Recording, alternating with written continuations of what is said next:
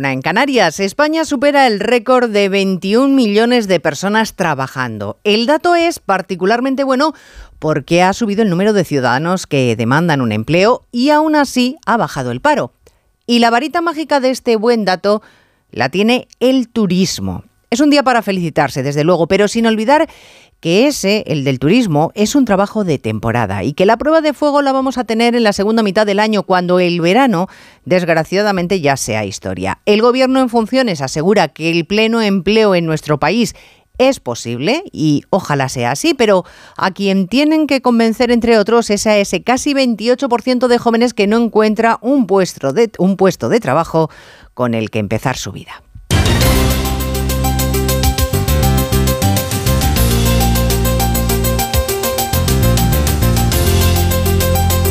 En Onda Cero, Noticias Mediodía, con Elena Gijón.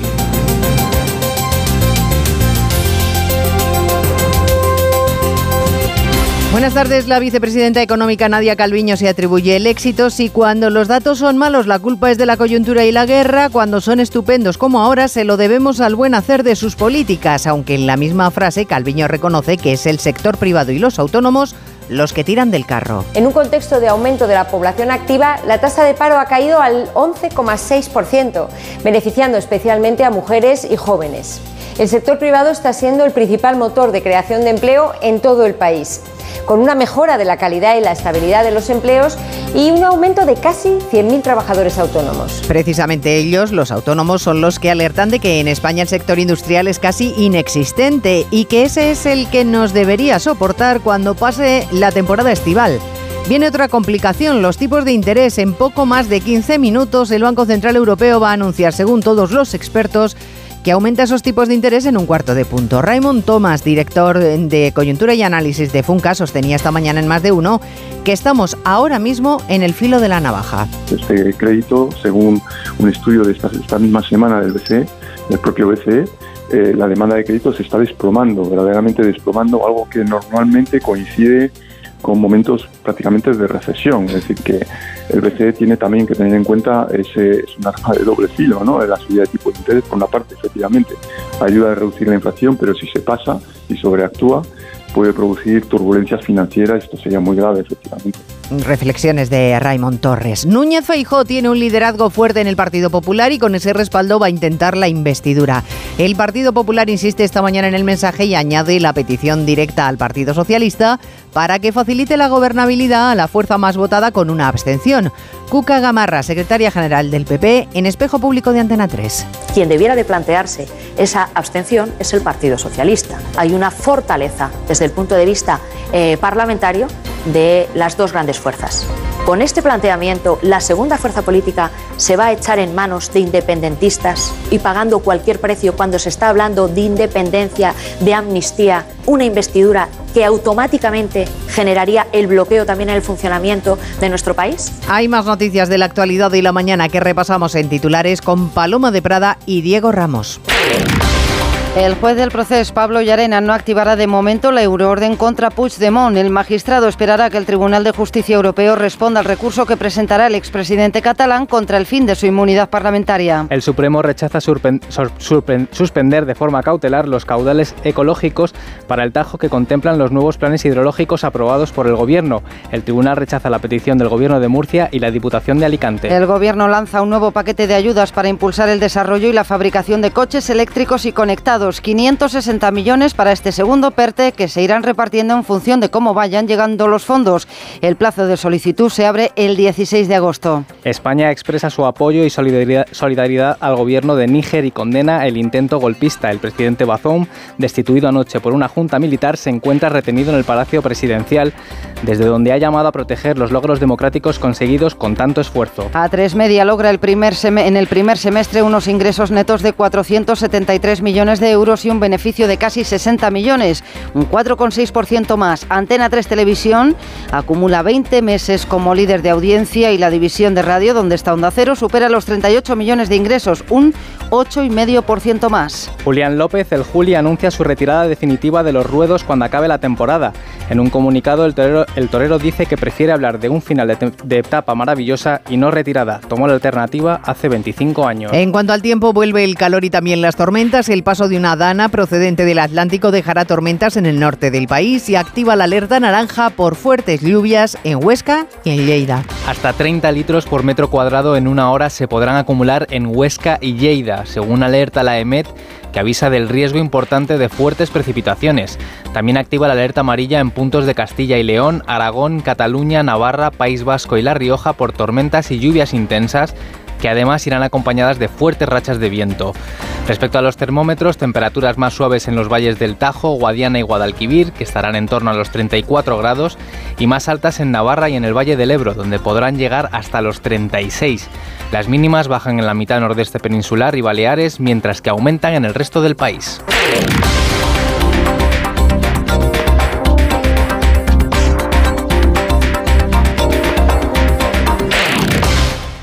¿Sabes lo que son los HADAS? Son esos sistemas de ayuda a la conducción como los avisos de colisión, de salida de carril o de ángulo muerto, entre otros, que tanto te ayudan a mantener la seguridad de tu vehículo. Si tu coche tiene HADAS, es decir, asistentes de conducción, cámbiate a línea directa y te premiamos con un precio imbatible. Llama o ven directo a lineadirecta.com. El valor de ser directo. Cuando menos te lo esperas, otra vez aparecen los piojos. Filbit, tu marca de confianza contra piojos y liendres. Filbit, de Laboratorio CERN. Más divertido. Más loco. No, sí, ya lo tengo. Más grande. Grande. Pequeño. Vuelve el mítico concurso que revolucionó la televisión. Password, presentado por Cristina Pedroche. Estreno mañana a las 10 de la noche en Antena 3. La tele abierta. Ya disponible en A3 Player. Síguenos en Twitter, arroba Mediodía OC. En un país cuya primera industria es el turismo, el verano siempre nos da grandes alegrías y esta vez no ha sido una excepción. Tenemos algo más de 600.000 personas ocupadas más, la mayoría en el sector privado y la mitad de ellas en hostelería. Nuestra tasa de desempleo en el segundo trimestre del año se ha colocado en el 11,6%, es decir, que ha bajado. La temporalidad ha repuntado una décima pero sobre todo han subido los contratos fijos, fruto de la reforma laboral, que incluye en este capítulo a los fijos discontinuos que pueden trabajar solo unos meses al año. Economía, Ignacio Rodríguez Burgos, está pletórica. Sí, Economía piensa que el pleno empleo en España está al alcance de la mano, ese 8% de tasa. En el segundo trimestre hubo 365.000 parados menos, aumenta la población activa y la ocupación crece hasta niveles nunca vistos, como destaca la vicepresidenta Nadia Calviño. La creación de empleo se ha acelerado en el segundo trimestre del año. El dinamismo de la economía ha permitido crear 600.000 puestos de trabajo en solo tres meses, superándose los 21 millones de personas ocupadas en España. El paro baja en todas las autonomías, pero según la EPA, la creación de empleo se concentra en el sector servicios, más de 600.000 empleos que dependen de la campaña veraniega. En el último año se perdió ocupación en industria y en agricultura. El paro juvenil baja, pero está todavía en el 27% y las horas trabajadas avanzan, pero menos que hace un año. La temporalidad sube el 30 al 31% en el sector público y cae al 14 en el privado. Y aunque mejora el dato, hay 900.000 hogares con todos sus miembros activos en paro. La COE también reclama su participación en estos buenos datos, subraya que se deben sobre todo al compromiso empresarial de contratar.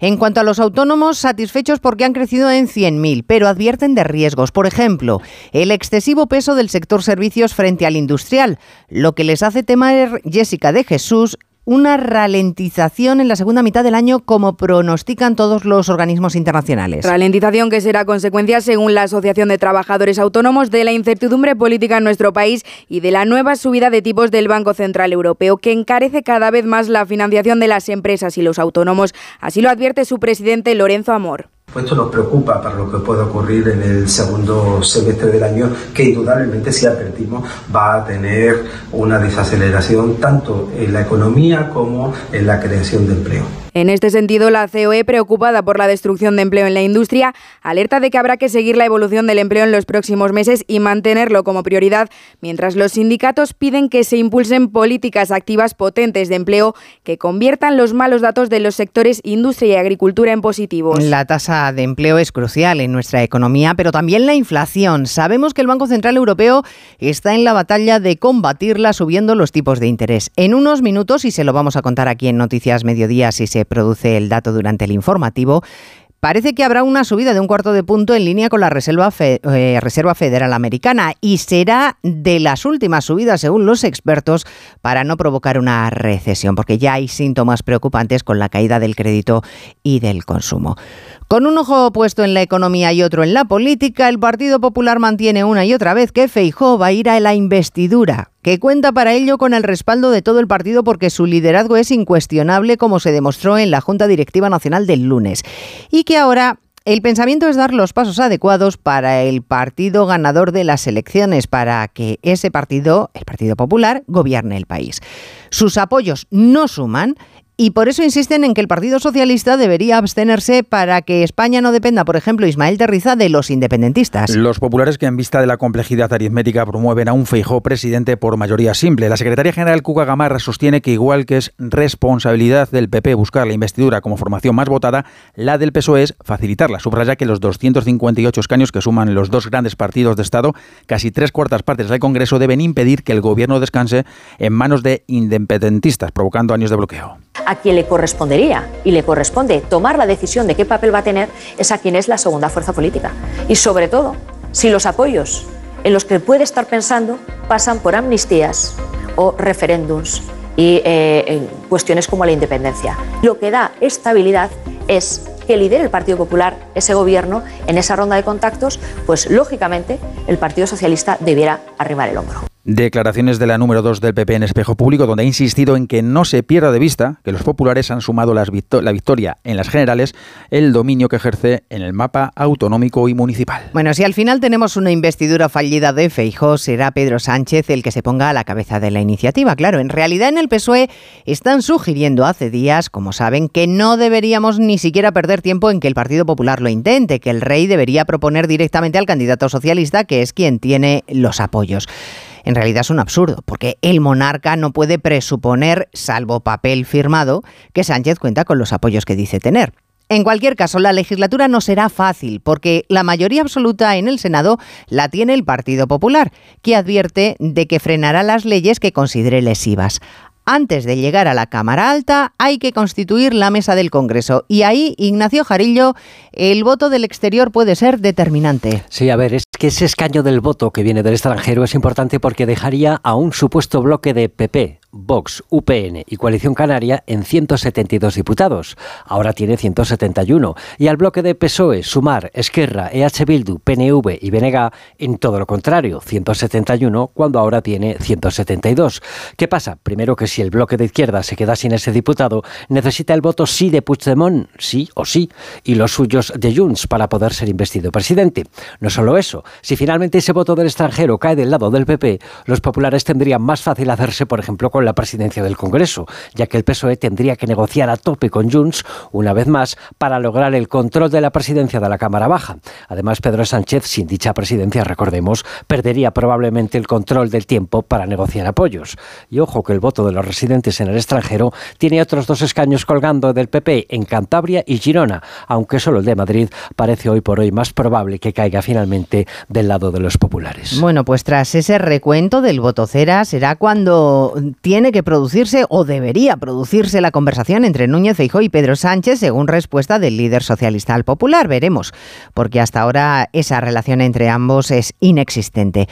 No es así con todos los líderes socialistas y populares. Esta mañana ha tomado posesión Adrián Barbón, socialista en Asturias, y ha estado acompañado, claro, por sus compañeros, por Isabel Rodríguez, la portavoz del gobierno, María Chivite de Navarra, García Paje, Castellano Manchego pero también han acudido los presidentes de Castilla y León y de Galicia, los populares Fernández Mañueco y Alfonso Rueda, redacción en Asturias. Alba Vázquez. Pocos minutos después de las 12 de la mañana, Adrián Barbón tomaba posesión de su cargo al frente del Parlamento asturiano, acompañado de representantes políticos regionales, autonómicos y también nacionales. La ministra de Política Territorial, Isabel Rodríguez, reconoció, representando al Gobierno central, su capacidad para revalidar la confianza de su pueblo y también su actitud siempre leal, dice, con el Gobierno de España. Al margen de la cita oficial, el futuro de España fue protagonista en los pasillos de la Junta General. Según Emiliano García Paje, presidente de Castilla y La Mancha, no hay posibilidades de un pacto entre PP y PSOE. La situación y el ambiente no lo facilita. Soy partidario de que haya el mayor grado posible de acuerdos entre los grandes partidos en las cuestiones de país, en las cuestiones de Estado. Pero eso no significa formar gobierno conjuntamente ni grandes coaliciones. Expresidentes del Principado, así como personalidades civiles y militares, entre los que se encontraba el padre Ángel, también estuvieron presentes en el acto. Por cierto, a propósito de la figura de Puigdemont, que ha pasado a ser clave en esta investidura, el juez Llarena ha decidido que va a esperar a emitir la orden de detención contra el prófugo, porque quiere que antes el Tribunal de Justicia de la Unión Europea decida si acepta o no las medidas cautelares que ha solicitado el huido después de saber que la justicia europea le retira la inmunidad. Medidas cautelares que consisten en solicitar que no se le retire ese privilegio, la inmunidad, hasta que el Tribunal Europeo vea el fondo del asunto. Y Arena prefiere aguardar a que los jueces comunitarios se pronuncien. Y en caso de que no le acepten las cautelares, es decir, que no se mantenga esa inmunidad, pues será cuando Llarena dicte la orden de arresto. Onda Cero. Noticias Mediodía. Un motero es capaz de llegar a cualquier lugar que se proponga. Un mutuero hace lo mismo, pero por menos dinero. Vente a la mutua con tu seguro de moto y te bajamos su precio, sea cual sea. Llama al 91 555 5555. 91 555 5555. Por esta y muchas cosas más, vente a la mutua. Condiciones en mutua.es. ¿A la playa? A la playa. ¿En el pueblo? En el pueblo. ¿En casa? En casa. Este verano estés donde estés, Covirán está. ¿Quieres ahorrar a full? Hasta el 9 de agosto en Carrefour, Carrefour Market y Carrefour.es, segunda unidad al 70% de descuento en más de 4.000 productos, como en los gazpachos y salmorejos al valle pack de 2 litros. Compras dos y te ahorras el 70% en la segunda unidad. Carrefour, aquí poder elegir es poder ahorrar. Hombre Luis, te veo mejor que nunca. Es que he pillado un kilito. ¿Y ese cochazo? Pues eso, que he pillado un kilito. Este verano, si pagas un repostaje en Repsol de 30 euros o más con la app Wilet, puedes ganar un millón de euros. Pillar un kilito más te va a sentar, pero que muy bien. Más información en Repsol.es. Bueno, les, les prometía contárselo si se producía la noticia y se han cumplido los pronósticos. El Banco Central Europeo ha subido un cuarto de punto los tipos de interés. En un comunicado dice la entidad que reconoce que la inflación está disminuyendo, pero que todavía espera que sea demasiado alta durante demasiado tiempo y que, por tanto, el Consejo de Gobierno mantiene su determinación de que la inflación se sitúe en un breve espacio de tiempo en el 2%. Esta afirmación hace sospechar que esta subida no será la última de este año, que nos espera al menos otra de otro cuarto de punto. Ya veremos. Bueno, un grupo de científicos internacionales que evalúa el impacto del cambio climático ha concluido que las olas de calor extremo en, en Norteamérica, China y Europa no serían posibles sin el cambio climático. Esta tarde Biden va a anunciar medidas de protección para combatir los 53 grados en el Valle de la Muerte o los 25 días consecutivos que la ciudad de Phoenix, en Arizona, lleva por encima de los 43 grados. En China han alcanzado la temperatura histórica de 52 grados y en Europa se han roto todos los récords, con España, Grecia e Italia superando en algunos eh, puntos, en algunas localizaciones, los 48 grados. Hoy ha sido el secretario general de Naciones Unidas quien ha hecho pública una declaración sobre la emergencia climática que está arrasando cultivos y que propicia, Alejandro Sardón, fuegos que devastan miles de hectáreas. Fuegos que ya han provocado 50 fallecidos en el Mediterráneo, 40 en Argelia, 5 en Italia y 5 en Grecia, donde hay nuevos focos en el centro del país y 16.000 hectáreas quemadas en Rodas. En Italia, Sicilia ha declarado el estado de crisis, 3.000 bomberos siguen trabajando en la isla y las autoridades sospechan de que los incendios son provocados. Describía la situación para Onda Cero Paolo Locuzzo, vecino de Palermo. Ha afectado a alguna persona, algunos heridos, algunos addirittura, pero sei en la parte más altas de montes, estas cosas. De momento sé que estaba, desde ayer iba mejorando, pero obviamente ha hecho varios daños. Todo ello mientras desde la ONU su secretario general prepara una declaración institucional para dentro de una hora ante las evidencias claras del cambio climático que sufrimos. Hoy la Organización Meteorológica Mundial ha expuesto en un nuevo informe que se acelera la tendencia al calentamiento a largo plazo, siendo Asia la región del mundo más propensa a los desastres. Bueno, Níger tiene un clima extremadamente seco y desértico. Hoy 37 grados en estos momentos y lloviendo. Pero claro, eso es una anécdota en un país que ha acabado de vivir un golpe de Estado, o al menos eso es lo que sostienen un grupo de soldados amotinados que en un vídeo emitido por la televisión pública dicen que tienen al presidente retenido, que se ha dictado el toque de queda y que se han cerrado las fronteras del país. Oficialmente le acusan de corrupción, pero la rebelión se ha producido después de que el presidente anunciara que iba a destituir al general que estaba a cargo de la Guardia Presidencial. Níger es un país clave para Occidente en la lucha contra el terrorismo yihadista y también contra la inmigración ilegal. Corresponsal de Hondo Cero en África, Alfonso Masoliver. Tras 19 agónicas horas secuestrado por su guardia en el Palacio Presidencial, Mohamed Bazoum se vio forzado por los golpistas a dimitir en favor de una junta militar que gobernara el país en adelante. La noticia fue dada por un grupo de oficiales del ejército en la televisión nacional y añade a Níger a la lista de naciones de África Occidental bajo el mando de dictaduras militares. Estos justificaron el golpe en el incremento de la inseguridad, pero también en los problemas de corrupción que afrontaba la política nacional. Níger, hasta ahora considerada como el mayor aliado de Europa en la lucha antiterrorista en la región, podría seguir los pasos en dirección a Rusia que ya tomaron Mali y Burkina Faso tras sus propios golpes de Estado. Precisamente las buenas relaciones de Níger con Occidente es lo que ha desatado la sospecha de que sea la sombra rusa la que esté detrás de este intento de golpe de Estado. Moscú se ha limitado a decir que las dos partes tienen que hablar sin señalar a los que están subvirtiendo el orden. Hoy el Kremlin está más preocupado en otra cosa, en la conferencia con los países africanos, precisamente a los que promete abastecer de grano como principales clientes. La guerra con Ucrania no les va a dejar desabastecidos, promete Putin, que tiene en el continente junto a China, Jorge Infer, uno de sus más importantes, una de sus más importantes fuentes de recursos. Se trata de un nuevo gesto interesado del presidente ruso que vuelve a poner el foco en los países africanos, en esta ocasión haciendo la promesa de que en los próximos cuatro meses enviará de forma gratuita entre 25.000 y 50.000 toneladas de grano hasta seis países de este continente. Una promesa que llega después de que Moscú saliera de forma unilateral del acuerdo de exportación con Ucrania al considerar que solo se estaban beneficiando los países occidentales. Hay una situación paradójica. Por un lado, los países occidentales están obstruyendo el suministro de nuestros cereales y fertilizantes, mientras que por otro, y lo diré con franqueza, nos culpan hipócritamente de la crisis actual en el mercado mundial de alimentos. Entre esos países beneficiados se encuentran Burkina Faso, Zimbabue, Mali, Somalia y la República Centroafricana y Eritrea. En lo que llevamos de año, el Kremlin destaca que Rusia ya ha exportado a África cerca de 10 millones de toneladas de cereales. En palabras de Putin, gestos como este marcan la diferencia para el desarrollo socioeconómico y la estabilidad política de estos países. Pues tenía unos seis recibos y pagaba 1.800 euros. Y ahora voy a tener un recibo y voy a pagar 670. Uf, es que me, me ha dado mucha tranquilidad. Pues la verdad que bastante. Pues que lo único malo ha sido no conocerlos antes. Agencia negociadora les ha cambiado la vida. No lo dudes. Si tienes casa en propiedad y quieres pagar un 80% menos cada mes por tus préstamos, llama gratis al 900-900-880. 900-900-880. Llama ahora. Te cambiará la vida. Mi instinto detective me llevó a Sol Optical. Dos gafas graduadas con antirreflejante por solo 79 euros. Sigue la pista en soloptical.com. ¿Desanimado porque no llegan las vacaciones? Tranquilo, toma Ansiomet. Ansiomet con triptófano, lúpulo y vitaminas del grupo B contribuye al funcionamiento normal del sistema nervioso. Ansiomet, consulta a tu farmacéutico o dietista. El Real Madrid y el Barcelona miden sus sensaciones antes de enfrentarse el sábado en el clásico de su gira americana. Este Rodríguez, buenas tardes. Buenas tardes, sensaciones bien distintas tras los partidos eh, disputados esta madrugada. El Real Madrid ha ofrecido una buena imagen en su victoria 2-0 sobre el United con goles de Bellingham y José Lu. No ha jugado Courtois con molestias y es duda para ese partido del sábado como el turco Arda Güler. Ancelotti contento con el cambio de sistema y encantado con su plantilla. Estamos bien porque, porque tenemos un equipo que tiene mucha calidad.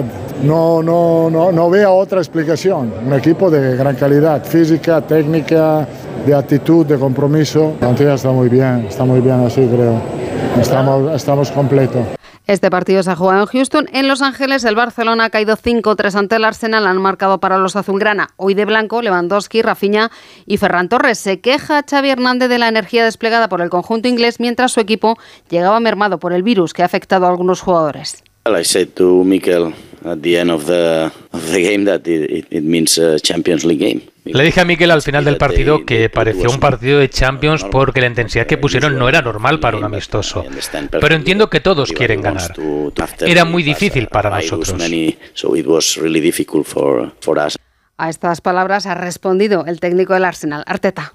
Creo que al final el fútbol pertenece a los jugadores y al final los jugadores son muy competitivos, estamos jugando ante 70, 80 mil personas y ya el jugador al final se revela y quiere competir y quiere ganar y yo creo que no está en nuestras manos. El Atlético de Madrid está jugando su primer amistoso en Seúl ante un combinado de estrellas de la liga coreana con Morata en el 11 titular pero sin Joao ya están jugando el segundo tiempo, minuto 63, empate a 1. La selección femenina de fútbol regresa a su cuartel general en Palmerston tras el primer entrenamiento de cara al duelo del lunes ante Japón, que decidirá el cruce de los octavos de final del Mundial. No ha entrenado a Tenea, pendiente de conocer el alcance de su lesión de tobillo. En la jornada de hoy acaba de terminar el Australia 2, Nigeria 3. Antes Estados Unidos y Países Bajos han empatado a 1. Portugal ha ganado 2-0 a Vietnam. Comienza la concentración de la selección española de baloncesto. Los de defienden la corona de un torneo que arranca el próximo 25 de agosto. Lo hacen, defienden esa corona con humildad y ambición. Yo creo que este equipo ha demostrado suficientemente durante, durante mucho tiempo de ser especial y entonces que es muy difícil encontrar un equipo que ha tenido una, una capacidad de extender su permanencia en la excelencia tanto como, como este equipo. Por cierto que Juancho Hernán Gómez, uno de nuestros internacionales, jugará la próxima temporada en Panathinaikos en los Mundiales de Natación de Fukuoka, dolorosa derrota en extremis de la selección masculina de waterpolo que ha caído ante Hungría 12-11 y tendrá que conformarse con luchar por el bronce ante Serbia. Hugo González ha terminado séptimo en la final de los 200 metros estilos. A ver esa foto, decir patata. ¡Hijolusa! Es que decir patata es decir hijolusa. Para freír, guisar, asar o hacer al microondas. Entre nuestra gran variedad encontrarás la patata perfecta para tu plato, siempre con la misma calidad. Patatas Hijolusa, el reto de comer bien cada día. Este verano vas a disfrutar con la operación salida. Pero por la mañana no trabajaréis en el casino, ¿no? no, ¿Dónde trabajabas por la mañana? Yo por la mañana era educadora infantil. Cada vez que veía a los padres les decía, hombre, yo os hago un 50 de descuento y os venís por la noche a verme en el casino, por favor. Que es un planazo. Este verano, viaja y diviértete con las voces más conocidas de A3 Media en la segunda temporada de Operación Salida, el podcast de Ponle Freno. Ya disponible en ponlefreno.com, la app de Onda Cero y en todas las plataformas de podcast.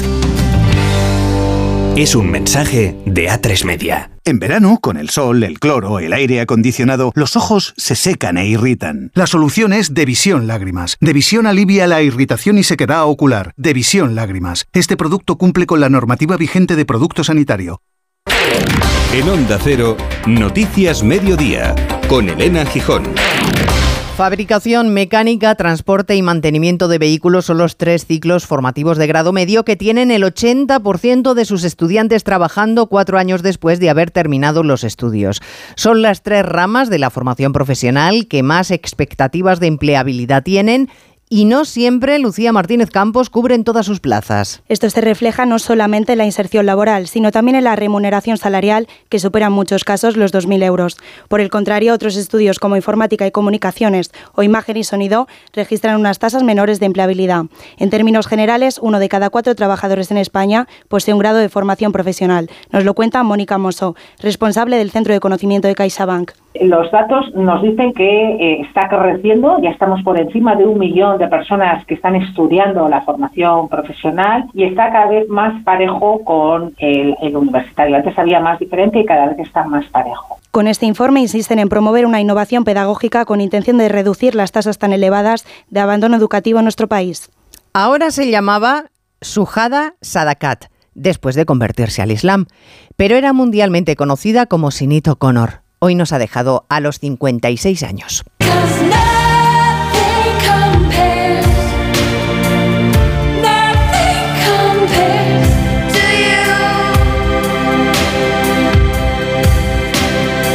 Nada puede compararse contigo. La canción con la que alcanzó el éxito. Un tema que escribió Prince, pero que fue a ella a quien le sirvió para alcanzar fama mundial.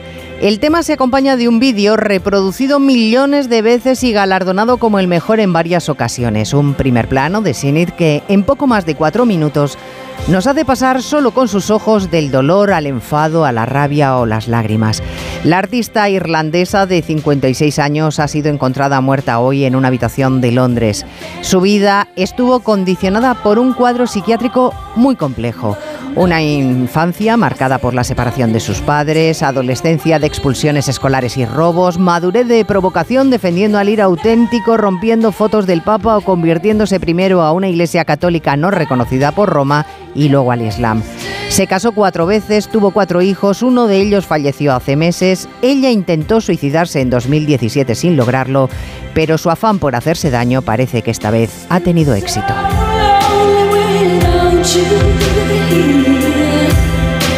La echaremos mucho de menos. En la realización técnica Jorge Zamorano, en la producción Diego Ramos, les dejamos con la programación local y regional. Gracias señores por estar ahí. Muy buenas tardes.